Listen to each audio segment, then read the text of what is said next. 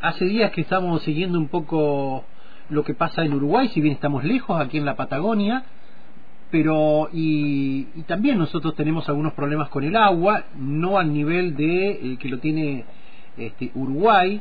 Eh, y cuando uno mira las noticias, eh, son todas de alarma, faltan 10 días, en 10 días este, se queda Uruguay se queda literalmente sin agua. Bueno, distintos medios de, de, información nacionales, e internacionales, hablan de lo que está pasando en Uruguay este, llegar a, este extremo, la verdad que es muy preocupante y es por eso que quisimos contactar eh, directamente a alguien de allí. Estamos en comunicación telefónica con Daniel Pena, él es un sociólogo de Uruguay, eh, Aldo Massini, Antonella Supo y Carlos Castillo de Radio Antena Libre de la provincia de Río Negro en la Patagonia Argentina. Te saludan, Daniel, buen día. Buen día, ¿cómo andan? Muchas gracias por la, por la invitación y por las ganas de, de, difundir y de conversar un poco sobre esta situación, sí. Bueno, eh, contanos, ¿es a este extremo se llega de que en pocos días se quedan sin agua? bueno, eso es una buena pregunta y parte del problema es que la población no sabemos exactamente qué es lo que va a pasar.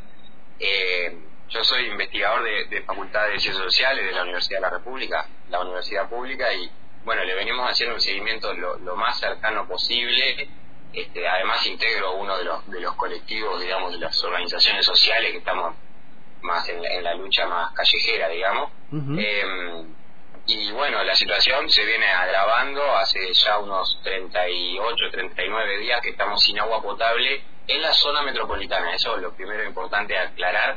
No es en todo el Uruguay, si bien la sequía lleva ya unos tres años bastante bastante grave, muy grave, este, sobre todo este verano fue muy grave para la, para la producción este, agrícola y ganadera, sobre todo ganadera, y sobre todo para la pequeña producción fue una sequía muy, muy, muy complicada, que generó muchas pérdidas, y bueno, hay, hay, muchos compañeros productores rurales que la están pasando muy mal, también los hortícolas, bueno, que tienen, que no llegan a tener un embalse o no llegan a tener buenos pozos, muchos han tenido que parar la producción en el verano que pasó. Eh, el tema es que esta sequía que se fue profundizando en estos años, eh, que bueno, tiene sus causas globales, ¿no? Por el calentamiento global, tiene también sus causas regionales por la pérdida de, de, parte de la Amazonia y cómo eso influye en, los ríos voladores. No sé si están al tanto de esa, de esa teoría científica que está bastante demostrada ya. De, contame, eh, ¿qué, son los ríos voladores?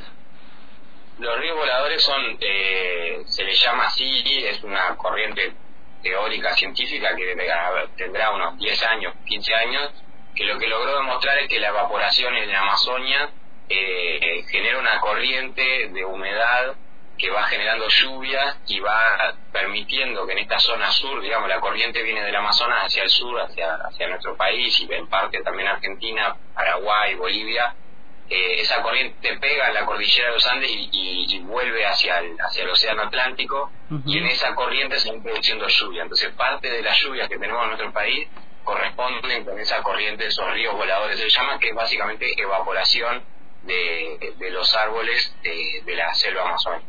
La, pérdida de selva amazónica afecta a, ese ciclo hidrológico propio del continente en sí mismo. Se sabe que más o menos el 60% de la lluvia la produce el mar por evaporación y la otra parte, el otro 40%, se produce en el continente, en la Tierra. Bueno, gran parte de esa lluvia viene eh, de alguna manera eh, por el ciclo del Amazonas. Pero eso a nivel regional.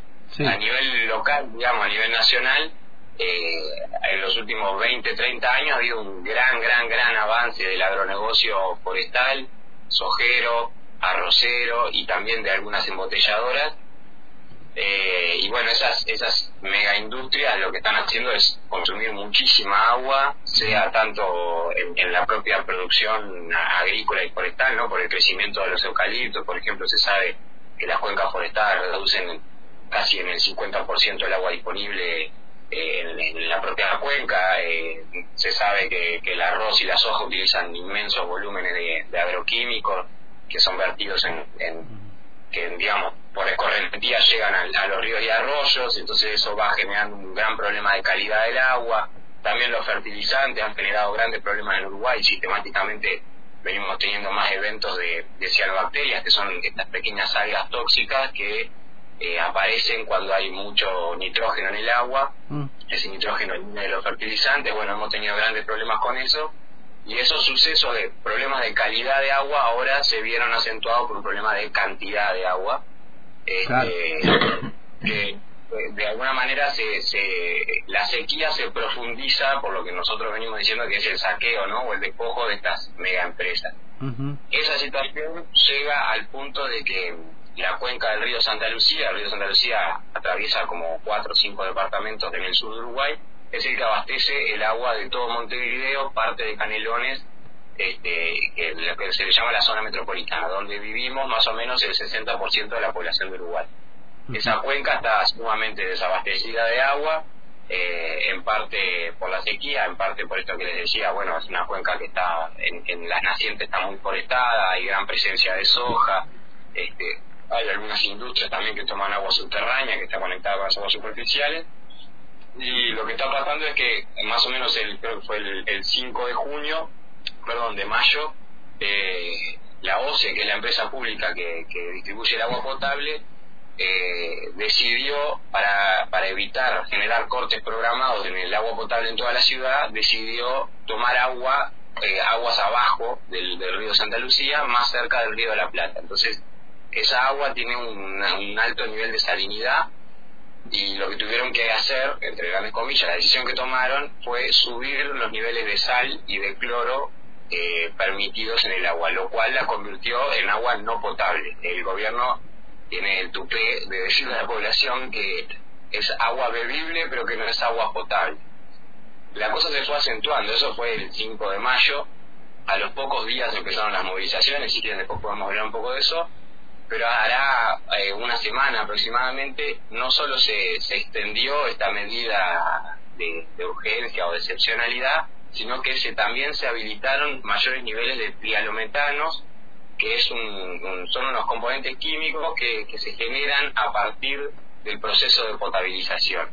Eh, estos componentes químicos, ah, si, perduran en el tiempo, eh, ya está demostrado que son posibles cancerígenos este, por exposiciones crónicas ¿no? de, muchos años. Y el problema también con estos trialometanos es que no solo producen enfermedades este, al beberlas, sino que también en el contacto con la piel o en la inhalación de vapores de agua, o sea, cuando nos bañamos. Entonces, de alguna manera, estamos siendo expuestos en este momento a una situación muy grave en toda el área metropolitana. Eh, y sí, han dicho, eh, en relación a la pregunta que me hacías, a principios de, junio, eh, el primer día de junio, dijeron que quedaban unos 20 días de reserva en Paso Severino. Eso quiere decir que la semana que viene aproximadamente nos quedaríamos sin reserva no sabemos exactamente cuál es el día ni, ni qué medida van a tomar, porque no está habiendo una respuesta clara del gobierno. Puede ser que vuelvan a subir los niveles de sal, de cloro y de perometano. Puede ser que además eso se combine con, con cortes de agua programada. Bien, eh, estamos viendo eh, el agua que llega en bidones, el agua potable supuestamente potable que le llega en bidones, bueno, que por lo que veían las informaciones han aumentado, se han triplicado, cuatriplicado. Este, ¿De dónde viene esa agua? ¿La, traen de otros lugares? de otros eh, Porque ustedes tienen el acuífero guaraní, que eh, comparte Brasil, este, creo que Paraguay, Uruguay y Argentina, a ustedes les toca una parte de ese acuífero guaraní que tiene una reserva importante de agua dulce. Eh, esa es la otra consulta. ¿Qué pasa con ese acuífero? Eh, bueno, ahí son como varias cosas que están en tu pregunta. Por un lado, el agua embotellada hasta el momento es toda privada, digamos, ¿no? Eh, hay dos grandes empresas que son las que concentran el 87% del mercado. La más grande es Salus, que en realidad es de, la multinacional francesa Danone.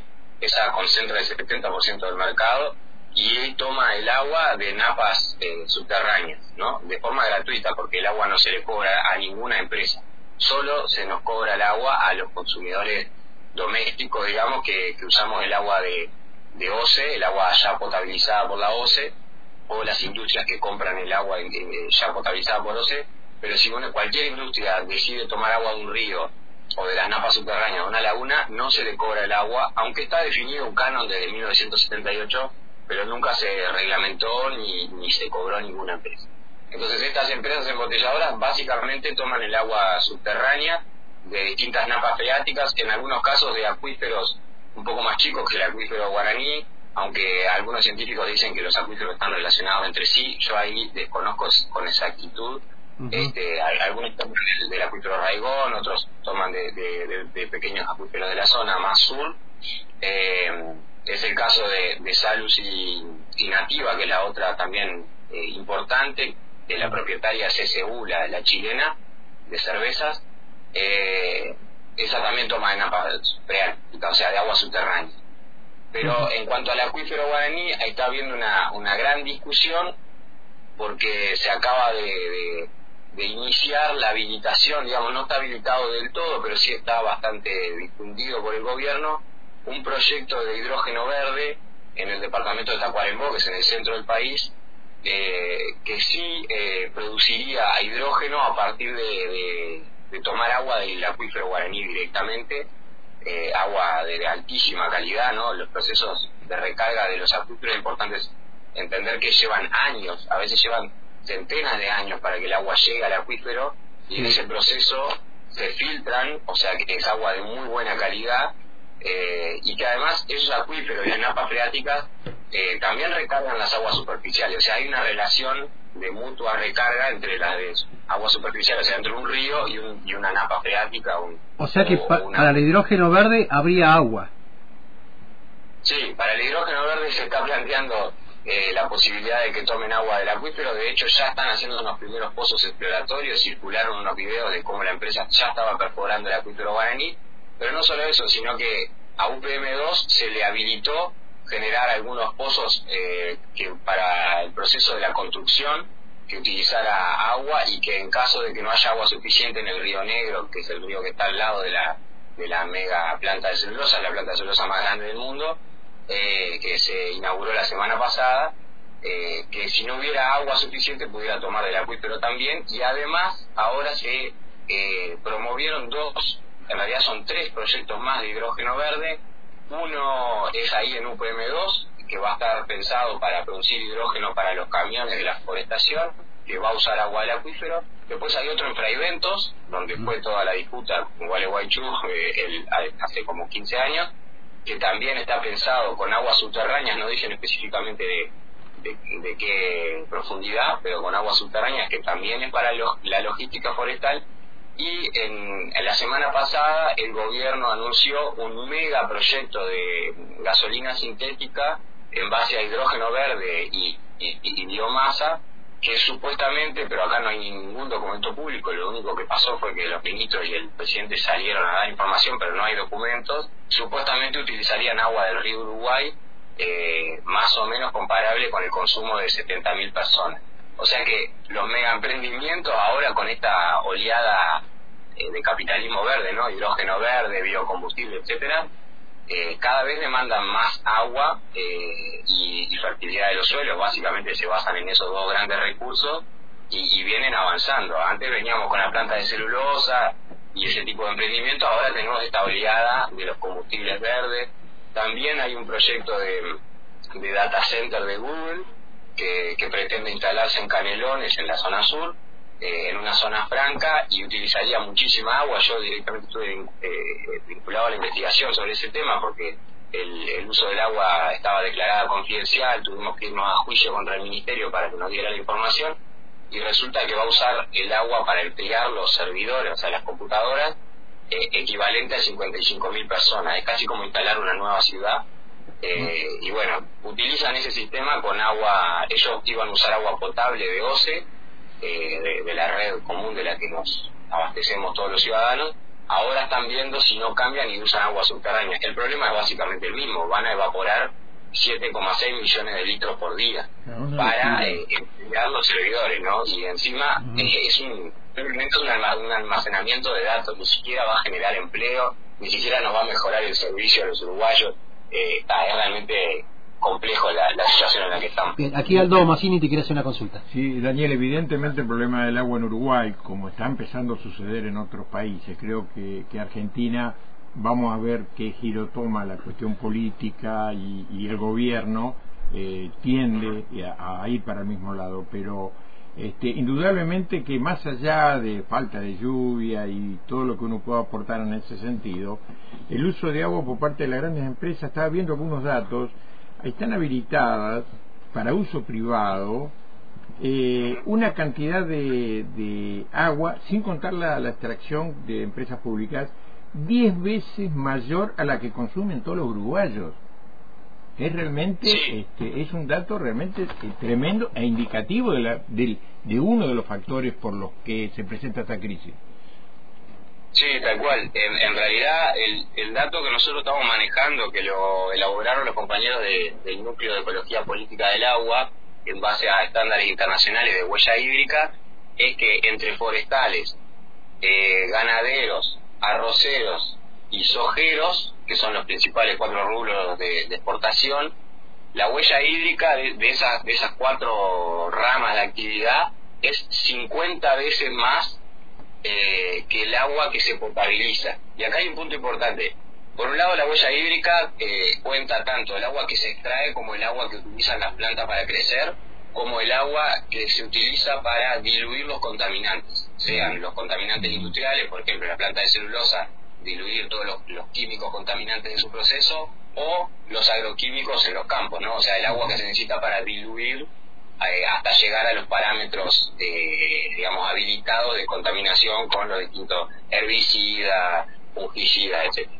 Eh, eso por un lado, la huella hídrica calcula todo eso y lo interesante es que muestra todos los usos del agua juntos. Y por otro lado, un punto interesante es que eh, o problemático eh, en esto interesante es que la reducción de personal en, en la OCE, en la empresa pública, que ya viene desde el año 2017-2018, o sea, no es solo de este gobierno, es este gobierno de derecha, pero también ya venía una política del gobierno progresista anterior, eh, viene reduciendo el personal. Eh, se han perdido más o menos unos mil puestos de trabajo en una empresa de, que tenía cuatro mil trabajadores. O sea, se perdió casi el 25% de los trabajadores. Eso se asocia con la falta de inversiones, nunca se, o sea, se está invirtiendo muy poco en esa empresa pública y aproximadamente la mitad del agua que se potabiliza en el país se pierde.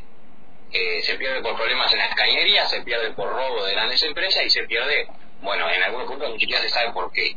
Eh, eso quiere decir que además del problema de sequía, además del problema del acaparamiento del agua, eh, y, del uso abusivo de las empresas, de las grandes empresas, sobre todo el agronegocio, y, y de todos estos nuevos emprendimientos como el hidrógeno verde, el data center, etcétera, además tenemos un problema gravísimo de gestión de la empresa pública y de reducción de la inversión en, en, la empresa pública, ¿no? O sea, toda una, una fractura de, de, ese aparato público de gestión pública.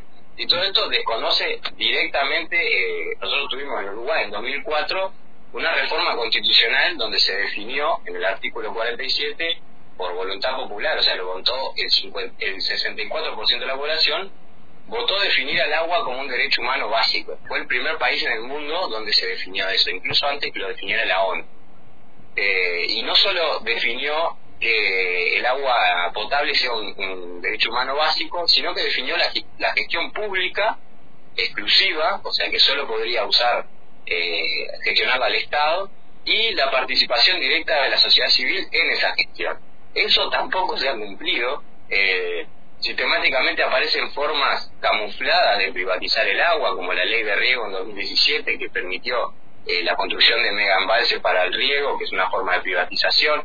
Ahora se está eh, desarrollando un, un, proyecto de potabilización de agua del río de la Plata que este martes se abrieron las carpetas de la licitación a mega empresas que bueno, básicamente son consorcios de empresas que están pretendiendo privatizar el proceso de potabilización.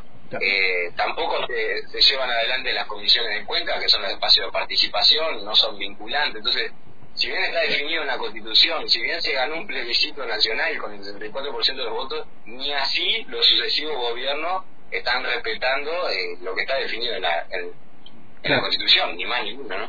Totalmente. Eh, por último, Daniel, eh, quería consultarte, bueno, están tomando agua, la denuncia es que el agua es, eh, tiene, es, salada, es amarga, viene con, con contaminantes y demás, porque claro, están sacando agua del río de la Plata, tengo entendido. Eh, en realidad es agua del río Santa Lucía, pero que como es cercano al río de la Plata, Ah. hay como una especie de contraflujo del río de la Plata que se mete en, el- en el en el caudal del, de Santa Lucía, es como si fuera agua mezclada entre Santa Lucía y río de la Plata. Ya, ya.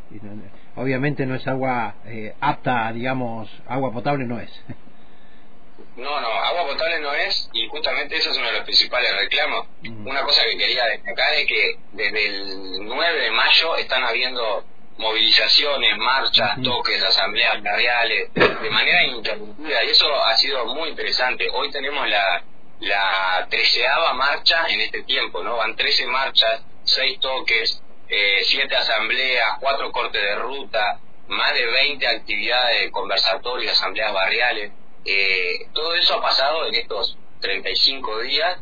La movilización callejera está, está muy fuerte, muy fuerte no en cantidad de gente, la verdad es que hemos llegado entre 500 y 3.000 personas, que es relativamente poco para Uruguay, eh, pero sí de manera sostenida, insistente y, y creativa en, en los barrios también, lo cual es, es importante porque significa que la gente no está dejando pasar esta situación como si nada y diciendo, bueno, eh, vamos a tomar agua embotellada acá el resto de la vida, ¿no? Eh, se está insistiendo de que esto no puede ser así.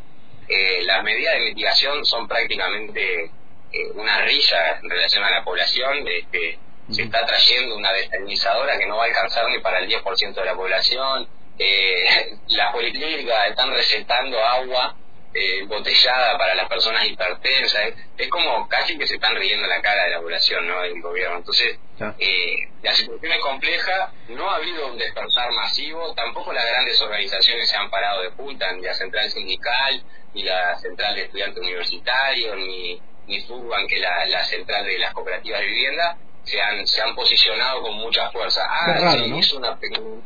¿Eh? Qué raro.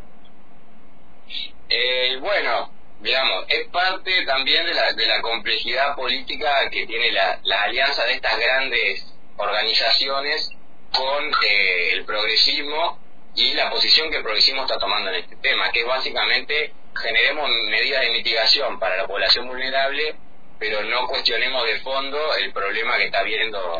Digamos, en el modelo productivo, porque ese modelo productivo también fue impulsado y profundizado por el progresismo. Entonces, Ujú. ahí hay una especie de bloqueo discursivo y político con el cual, bueno, intentamos dialogar, pero es, es bastante difícil.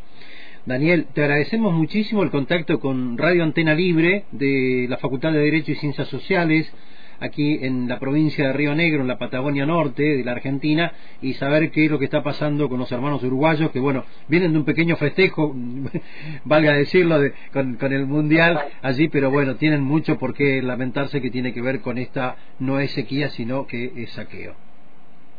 Buenísimo, les agradezco muchísimo el espacio para conversar a las órdenes cuando lo necesiten, cuando quieran, y, y- y bueno, seguiremos en esta, en esta lucha callejera. Buenísimo. Bueno, un abrazo grande. Chau, chau. Un abrazo para ustedes. Hasta luego. Bueno, eh, qué duro, ¿no? Qué, qué, qué difícil la situación, ¿no? Este, en, en Uruguay no es sequía, es saqueo, claro, ahí explica, si bien el, el- el daño ambiental, eh, el, el cambio climático incide, ahora, en un gran porcentaje hay un acuerdo así con grandes empresas multinacionales que se llevan el agua, para eso sí hay agua potable, hay agua de buena calidad, pero para la población hay agua contaminada, ¿eh? agua salada, y están dándole esa agua, y, si no, y si no certifican- querés, que certifican como potable. claro, y si no, y si no querés eso, bueno, andá y comprar la botellita de agua, pero ¿no? si allá vamos, Carlitos. ¿eh? ¿Mm? Este es un problema que se ha profundizado en Uruguay, pero Argentina está encaminado. Cuando hablaba de la empresa francesa, esa empresa francesa es la que se lleva agua de la meseta de Samucurá de acá. Mira, Aguas con propiedades minerales este, importantísimos. Y nadie dice nada ni sabe nada. Vienen, las traen y se las llevan. es importante, bueno, este tema está en Uruguay. Ahora, ¿cuál es el problema nuestro también aquí en la Patagonia Norte, en la confluencia? Importante, en estos días se está tratando el tema de las represas hidroeléctricas en Neuquén, Río Negro, la participación sí, qué nivel de participación se verá de acuerdo a la presión que haga cada uno de los gobernadores y de los senadores. Ayer, antes de ayer, este, Mariano Mancilla, diputado del Frente de Todo de Neuquén, nos decía, bueno, evidentemente nuestros senadores y diputados mucha presión no han hecho hasta ahora para ver qué tipo de participación van a tener las provincias en la comercialización después de la energía eléctrica que calificó él como un vaca muerta 2, ¿no? Si es que las provincias hacen un buen acuerdo con Nación para tener parte de eso que le generaría muchos recursos a ambas provincias. Veremos hubo, qué pasa. un paso adelante, que fue recuperar sí. este, la, la, operación y el manejo de, las, de las represas hidroeléctricas de Comahue. Ahora hay que ver lo de la participación a las provincias. Es un gran negocio. ¿eh? Sí.